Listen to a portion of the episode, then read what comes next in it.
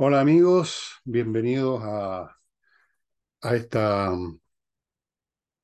esta edición de los días domingos, que mm, voy a dedicar a un autor, que no soy yo en esta oportunidad para que no se enojen, que es un autor de lo que antes se llamaba la Pulp Fiction, o sea, libros baratieri, supuestamente escritos así sin mayor cuidado literario, para satisfacer gustos elementales de una masa semi-analfabeta. Esa es más o menos la idea.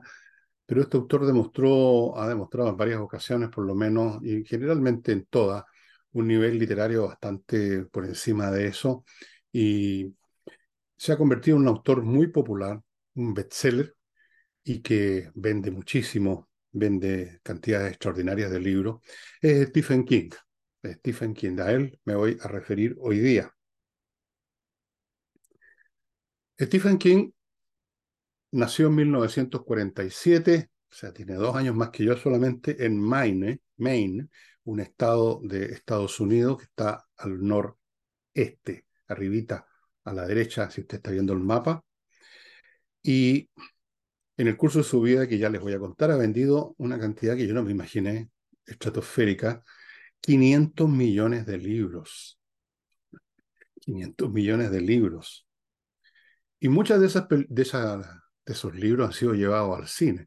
Así que ustedes se pueden imaginar una cosa muy sencilla. Stephen King debe ser el escritor más adinerado de, la galaxia. Ha escrito 65 novelas a la fecha, seis, varias colecciones de relatos, siete libros de no ficción, un guion cinematográfico no sé cuál. 65 novelas. Los críticos, los académicos y toda esta gente que siempre anda riscando la nariz cuando uno no tiene algo pegado en un muro con chincho, no tiene ciertas prestancias académicas, lo miran a huevo y lo han mirado siempre a huevo. Recién en los años 90 empezaron a verlo algunos con otros ojos, se sacaron este prejuicio que tienen ciertas personas en el mundo académico la República Literaria Oficial, siempre hay una serie de prejuicios y miran en menos a los que no pertenecen a esa clerecía. Lo sé muy bien porque lo he vivido toda mi vida. Y con Stephen King, hasta el día de hoy, lo miran a huevo y sobre todo lo miran con rabia, yo creo, porque gana tanta plata. Pero ya van a ver ustedes que la cosa no es tan sencilla como decir este es un autor populeque, bestseller, etc. Películas que se han hecho con, con sus novelas. Bueno, yo recuerdo Cementerio de Animales, no voy en el orden en que fueron filmadas. Carrie fue la primera. El Resplandor, ustedes recuerdan esa película famosa de terror. Eh, Misery, La Milla Verde, ¿se acuerdan? Esa película que transcurre en una cárcel, trabaja Tom Hanks y hay un preso que tiene cierto, cierto contacto con lo divino aparentemente. La Niebla, etc. Fuera de eso ha ganado una multitud increíble de premios. Siete, tres veces el premio Bram Stoker, no sé en qué consiste ese premio. Siete veces el premio British Fantasy. Cuatro veces el premio Mundial Fantasía. Dos veces el premio Edgar. Una vez el premio Hugo, que es un premio que dan en el ámbito de la ciencia ficción. O sea, es el hombre yo creo, más premiado, uno de los más premiados, el más vendido, el más rico, el más exitoso y probablemente uno de los más mirados a menos por estos académicos fruncidos.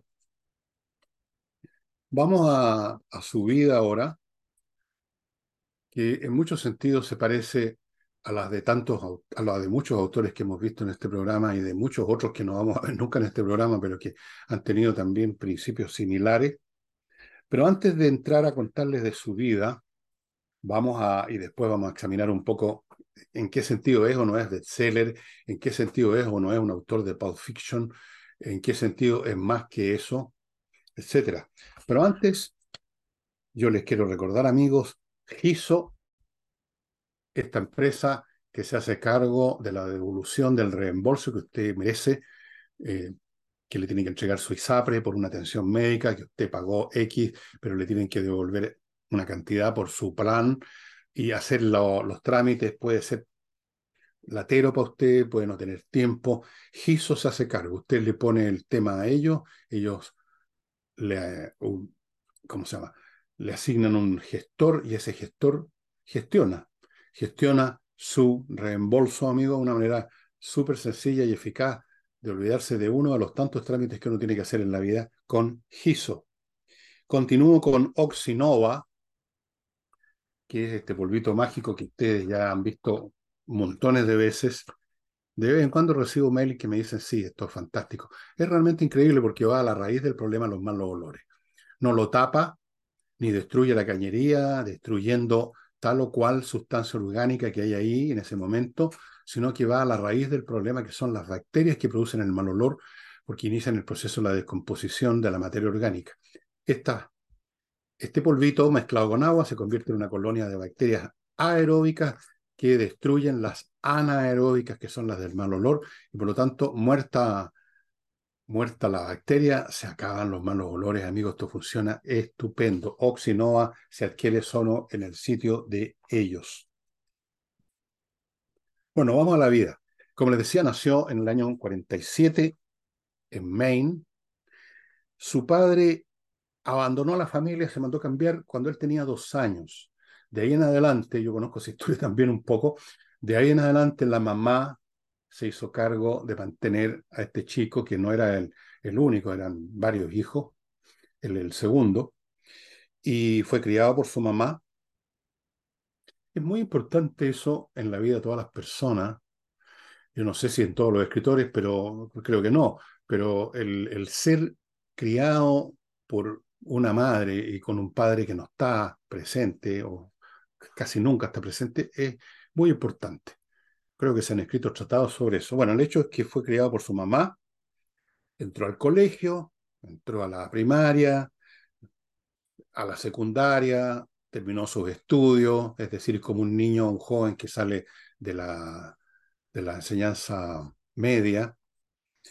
Y desde niño, como, y aquí vamos otra vez a encontrarnos con el patrón típico de la vida de todos los escritores, incluyéndome a mí, em, desde niño empezó a escribir.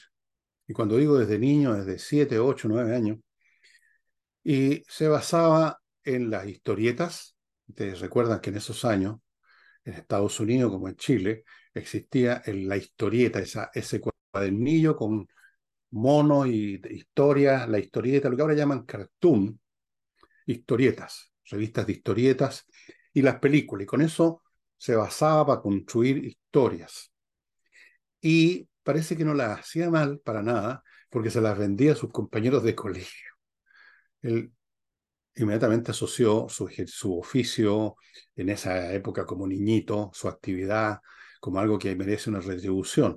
Pero después llegaron las autoridades del colegio y le, prohibieron seguir haciéndolo, lo obligaron a devolver la plata. A los 13 años le pasó lo que le pasa a todos los escritores que descubren una biblioteca, la biblioteca del papá, de la mamá, de alguien y, y se vuelven locos. Bueno, en este caso, a los 13 años, en casa de una tía descubrió un arcón, esto es como una película, es casi como un guion, un arcón o un baúl donde estaban los libros de este padre que se había mandado a cambiar. Casi todos eran libros de ciencia ficción y de terror. Ojo, qué importante, ¿no? Así que ahí se empezó a alimentar. Por esos años también, cuando era chico, tuvo, fue testigo de algo muy terrible y yo no sé hasta qué punto lo marcó. Él dice que no, Stephen King. El hecho es que un amiguito de él quedó enredado, no se pudo salir de los rieles de, un, de, unos rieles y llegó el tren y lo, lo mató, por supuesto. Hay más de algún libro de King en que hay unos niños que recorren una línea férrea. Hay una película incluso que ustedes pueden ver de unos niñitos que van en busca de algo y de repente un tren lo sorprende en un puente donde no hay para dónde escapar.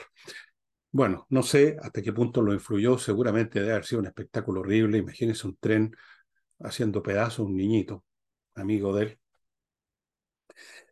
Empezó a los 13 años más o menos, 14, 15, 16, a enviar cuentos a revistas Otro elemento que desapareció prácticamente, revistas dedicadas a publicar cuentos de muchos autores, ya sea de revistas de policiales, de ciencia ficción, de terror. Él empezó a mandar cuentos, no le fue bien, eso es otra experiencia típica de todo escritor, casi siempre, no siempre, pero el 99% de las veces, que no les va bien al principio, no les dan pelota.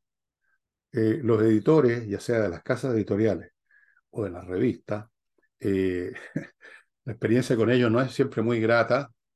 ¿Quién es el editor? Simplemente un tipo que le gusta o no le gusta algo y normalmente no le gusta casi nada. Entonces lo rechazaron montones de veces, pero él siguió escribiendo. Y finalmente le publicaron un relato en 1965. O sea, ya tenía 17 años, era súper joven, pero estaba escribiendo hacía rato. Eh, en 1966 entró a la Universidad de Maine a estudiar inglés, su propio idioma. Algo así como que aquí alguien entrara a lo que era antes el pedagógico, ahora no sé ni cómo se llama, eh, a estudiar eh, castellano, a ser profesor de castellano, una cosa así.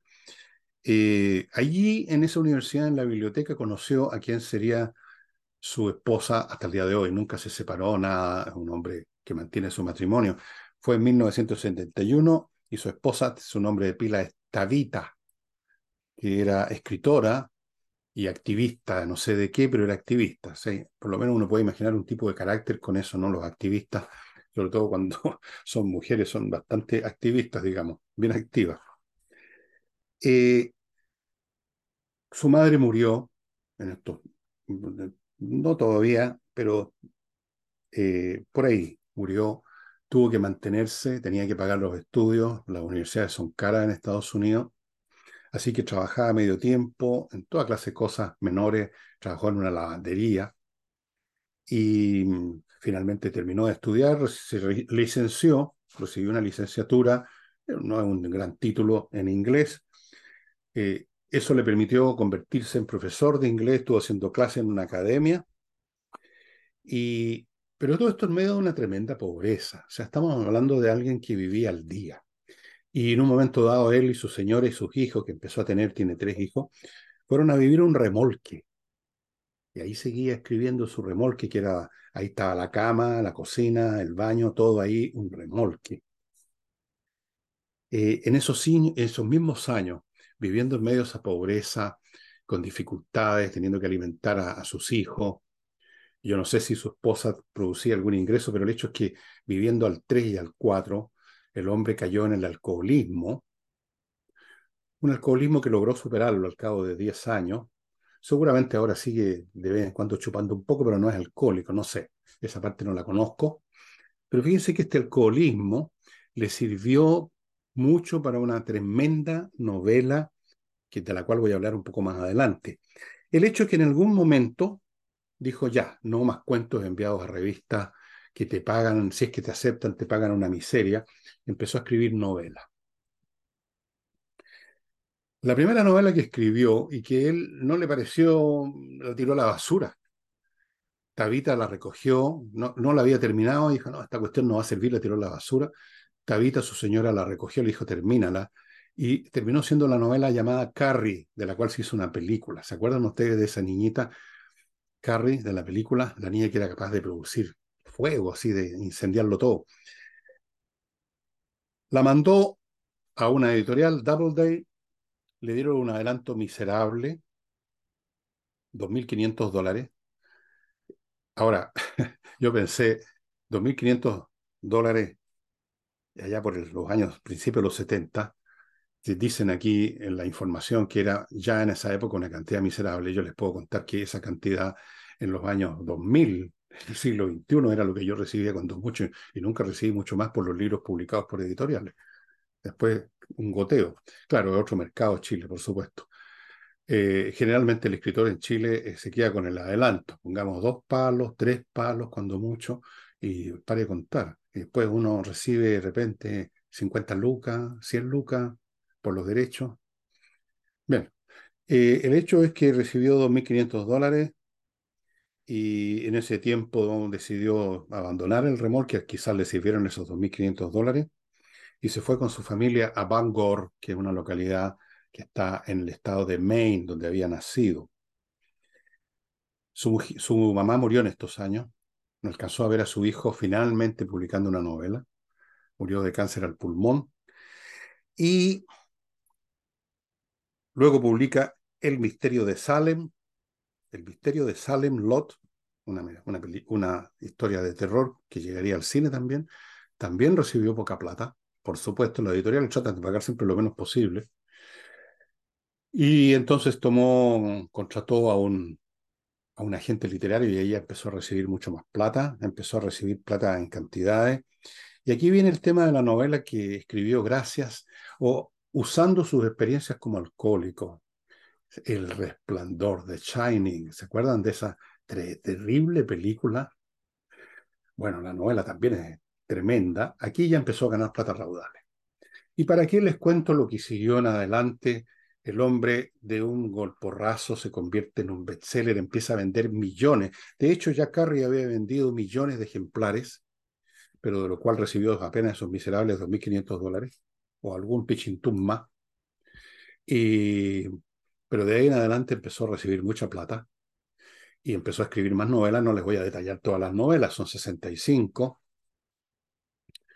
Y empezaron a ser, llegar al cine, más plata todavía por los derechos.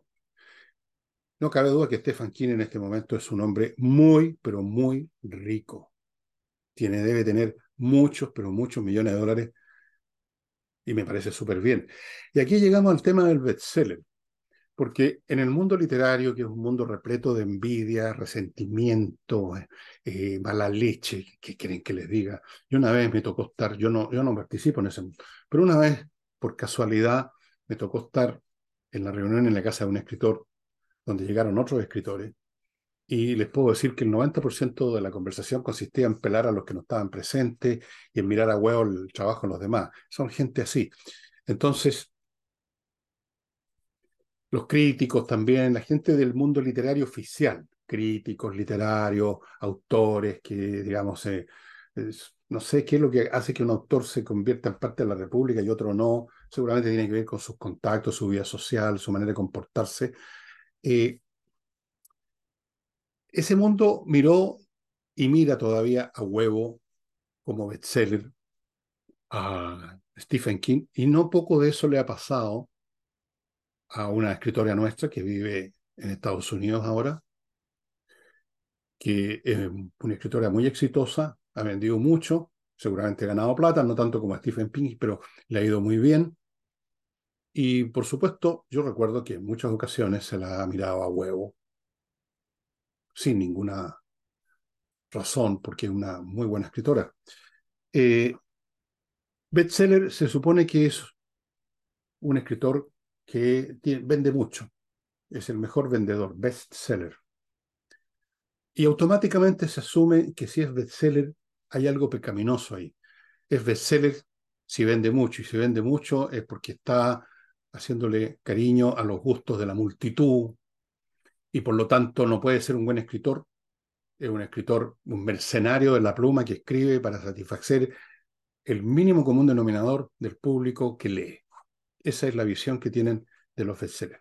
Pero si ustedes lo piensan un poco, el hecho de vender mucho no necesariamente implica que esta persona que escribió y vendió mucho es un escritor de tercera categoría que solamente piensa en cómo vender porque hay grandes obras de grandes autores que están en el hall de la fama mundial, que han vendido muchísimo. Shakespeare. Me van a decir ustedes que es un escritor de segundo o tercer rango. Cervantes, con el Quijote, que se ha editado en todos los idiomas del mundo. Claro, él no ganó mucha plata, no ganó casi nada, pero ahora podríamos decir que es un bestseller. Y y luego tenemos en el caso latinoamericano, para ir a autores más, Mario Vargas Llosa ha vendido mucho y es un gran escritor. Gabriel García Márquez ha vendido mucho, eh, fue un gran escritor. Pablo Neruda fue un gran poeta, vendió y sigue vendiendo mucho. Y así sucesivamente.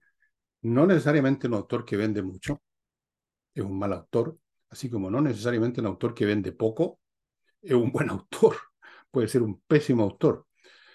La cuestión del éxito tiene que ver con muchos factores y no solamente la calidad, la calidad literaria. Usted puede ser un bestseller sin tener calidad literaria, pero usted puede ser un bestseller teniendo calidad literaria, si además su calidad literaria le permite, en algún aspecto de su escritura, eh, sintonizar con el gusto del público. Eso pasa en la música también. Eh, nadie va a decir, nadie se atrevería a decir que Wolfgang Amadeus Mozart es un autor penca,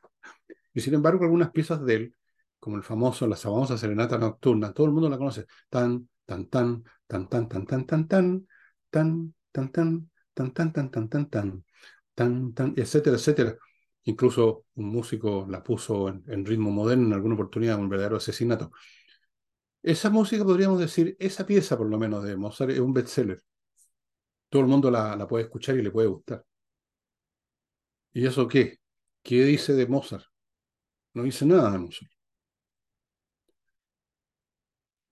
En su época, Haydn fue muy exitoso, ganó dinero, su obra eran aplaudidas, a teatro repleto. Me van a decir que Haydn es uno de los más grandes compositores de todos los tiempos. Y por supuesto hubo otros grandes compositores que no tuvieron ese éxito tan masivo como Johann Sebastian Bach y así sucesivamente. No depende de la calidad de la obra, la cuantía del éxito popular o del éxito en general. Volviendo ahora a Stephen King. A mí me parece que tiene una elevada calidad literaria. Sabe contar muy bien su historia y eso ya es una tremenda virtud, saber contar una historia. Segundo, saber crear una historia, un argumento interesante. Eso no es fácil. No es fácil. Tercero, es capaz de crear personajes que tienen carne y sangre, son reales. Uno los puede ver, los puede sentir puede adivinar lo que piensan, por así decirlo. Son personajes reales. Eso es una tremenda virtud, el ser capaz de crear caracteres reales. Cuarto, sus descripciones, su, la manera como describe ambientes y situaciones. Excelente. Entonces, ¿cuál es el pecado? Fuera de que vende mucho y que es rico. Naturalmente que tiene defectos su obra, como la obra hasta de los más grandes escritores. Eh, defectos que son lo que uno cree que o considera como defectos. Lo que yo considero defectos en la obra de, de King pueden ser virtudes en la, visión de otro.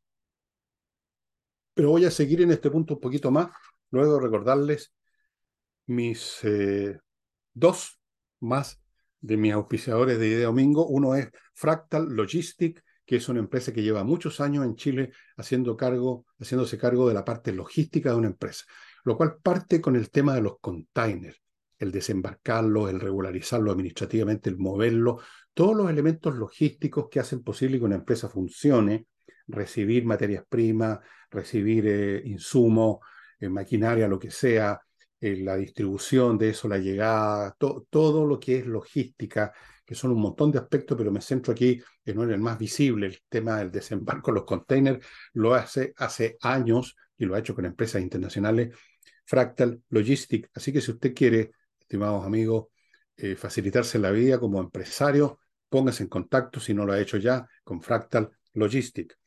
Y en el tema ahora del vestuario femenino, vestidos Le Grand Jour de Rebecca Layton y, e hija. Una, no sé si llamarla casa de modas casi, que es capaz de entregarle a mujeres de todas las edades, de todas las tallas, lo mejor, lo más hermoso y lo más exclusivo del mundo. Para un matrimonio, por ejemplo, puede vestir maravillosamente a la novia, a la madrina, a la mamá, a la abuelita. Aquí no hay temas de edad, de talla, de peso, de altura, de lo que sea. Para cualquier tipo de físico, ellos tienen un vestido maravilloso y único, exclusivo. Esto no es una tienda a la calle. Pónganse en contacto, señoras señoritas que quieren ser las reinas del evento, especialmente si es un matrimonio, la novia quiere ser la reina, la madrina y la mamá también quieren lucir y van a estar ustedes vestidas, pero de forma, ¿cómo decirlo? No sé, inimitable, insuperable, y sobre todo inimitable porque son, como le digo, tenidas absolutamente exclusivas en Chile y en todas partes. Eh, volvamos al tema de los bestsellers. Volvamos al tema de la calidad. Yo creo que Stephen King es un escritor de bastante calidad, de mucha calidad. Y ha tenido esta condición de empezar no con una gran novela, con pretensiones o con una, no sé, sino que ha empezado escribiendo cuentitos para revistas y luego novelas de terror, entonces ya eso lo puso en ese carril, ese carril injusto, porque la literatura tiene que medirse por la calidad literaria, no importa cuáles son los públicos al cual te ha dirigido la obra, no importa el tema, la calidad literaria. Ahora, el propio Stephen King en alguna oportunidad se ha ninguneado a sí mismo. Probablemente le importa un huevo lo que digan los críticos, así que no le importó también decir lo siguiente. Dijo que en el campo de la literatura, si se compara con la comida, eh, su obra vendría siendo el equivalente a un paquete de papas fritas, o sea, comida chatarra, lo cual es injusto con, con Stephen King. Ahora a uno le pueden gustar más algunas de sus novelas que otras. A mí personalmente creo que escribía cosas mucho más interesantes en los años en que empezó, en las novelas de terror propiamente tal, que son realmente espeluznantes, estimado amigo, es una tremenda gracia producir terror cuando se está leyendo, porque en una película, por último, hay imágenes, hay toda una atmósfera que permite, que facilita más la transmisión del terror, pero en un, acto de lectura que a lo mejor usted está leyendo en pleno día, en un bus, es aterrador. Algunas de las novelas de él lo ponen a uno con los pelos de punta. Después, por supuesto, empezó a escribir otras novelas en que ya el tema del terror empieza a irse un poquito al lado y empiezan a aparecer otros temas, eh, empieza a repetirse un poco, es inevitable en todo artista que tiene cierto stock de técnica, de manierismo, de qué sé yo, y que de repente se repita. Entonces, cuando uno lo lee, eh, si ha leído varios libros, he leído varios libros, él no todo, ni mucho menos, será, habré leído unas 10 cosas de él, no las 65, uno nota evidentemente un cambio y uno de repente puede decir esto ya está empezando a transformarse en una especie de copia de sí mismo, en, un, en una... se está robando a sí mismo, se está repitiendo, eh, uno empieza a encontrar ciertos, ciertos recursos literarios que ya los ha visto en otros libros, pero todavía mantiene calidad. O sea, puede que ya no sea tan bueno como yo creo que era hace unos 30 años atrás puede que ya esté más cansado, puede que esté más aburrido. Eso puede pasar también. Está medio aburrido escribir. Entonces se repite un poco, eh, se, se, copia a sí mismo, se, se plagia a sí mismo. Pero para una persona que, por ejemplo, si usted no ha leído nunca un libro de, de Stephen King y agarra el último que haya publicado, porque publica mucho, eh, lo va a disfrutar seguramente. Em, yo recomiendo las primeras novelas de terror de Stephen King, que son realmente, como por ejemplo ese del el, el misterio de Salem Lot. Y hay otras realmente espeluznantes. Yo lo encuentro un muy buen escritor. No me parece que sea un pecado vender libros. A mí me gustaría ser un bestseller. A veces lo he sido momentáneamente a nivel chileno. Nunca voy a vender 500 millones de ejemplares. Y no me parece que mi escritura haya decaído o sea, haya empeorado si vendo más y que haya mejorado si vendo menos. Eso es absurdo, no tiene nada que ver. O uno entra en sintonía o no entra en sintonía. El Quijote, que es una obra maravillosa, entró en sintonía. Las obras de Shakespeare han entrado en sintonía a lo largo de los siglos. Y Gabriel García Márquez entró en sintonía con toda América Latina y con todo el mundo, porque se tradujo a todos los idiomas, lo mismo varios maravillosos. Eso no los convierte en malos escritores, no los convierte en algo despreciable. Lo mismo digo de esta escritora chilena, que no doy su nombre porque en este momento se me fue su nombre, pero todos saben quién es. Una escritora que partió escribiendo algunas columnas y finalmente empezó a escribir libros y es muy buena. Y le ha ido muy bien, sus libros son bestsellers. Eh, eso es un pecado, parece. En el mundo literario, ser un bestseller es un pecado porque, por una razón muy simple, porque la mayoría de los autores, buenos o malos, publican poco, es decir, venden poco. Hoy en día cada vez se venden menos libros de narrativa porque cada vez se lee menos. Entonces, eh, si alguien logra vender millones de ejemplares, se convierte en un pecador. Y eso sería todo por hoy, amigos. Eh, cierro agradeciendo a, nuestros auspiciadores, entre los cuales está, a propósito del libro, Climo, que está regalando, eh, si usted compra un equipo, uno de mis libros, La Torre de Papel, y si usted compra dos equipos o más, está regalando Adiós Valparaíso.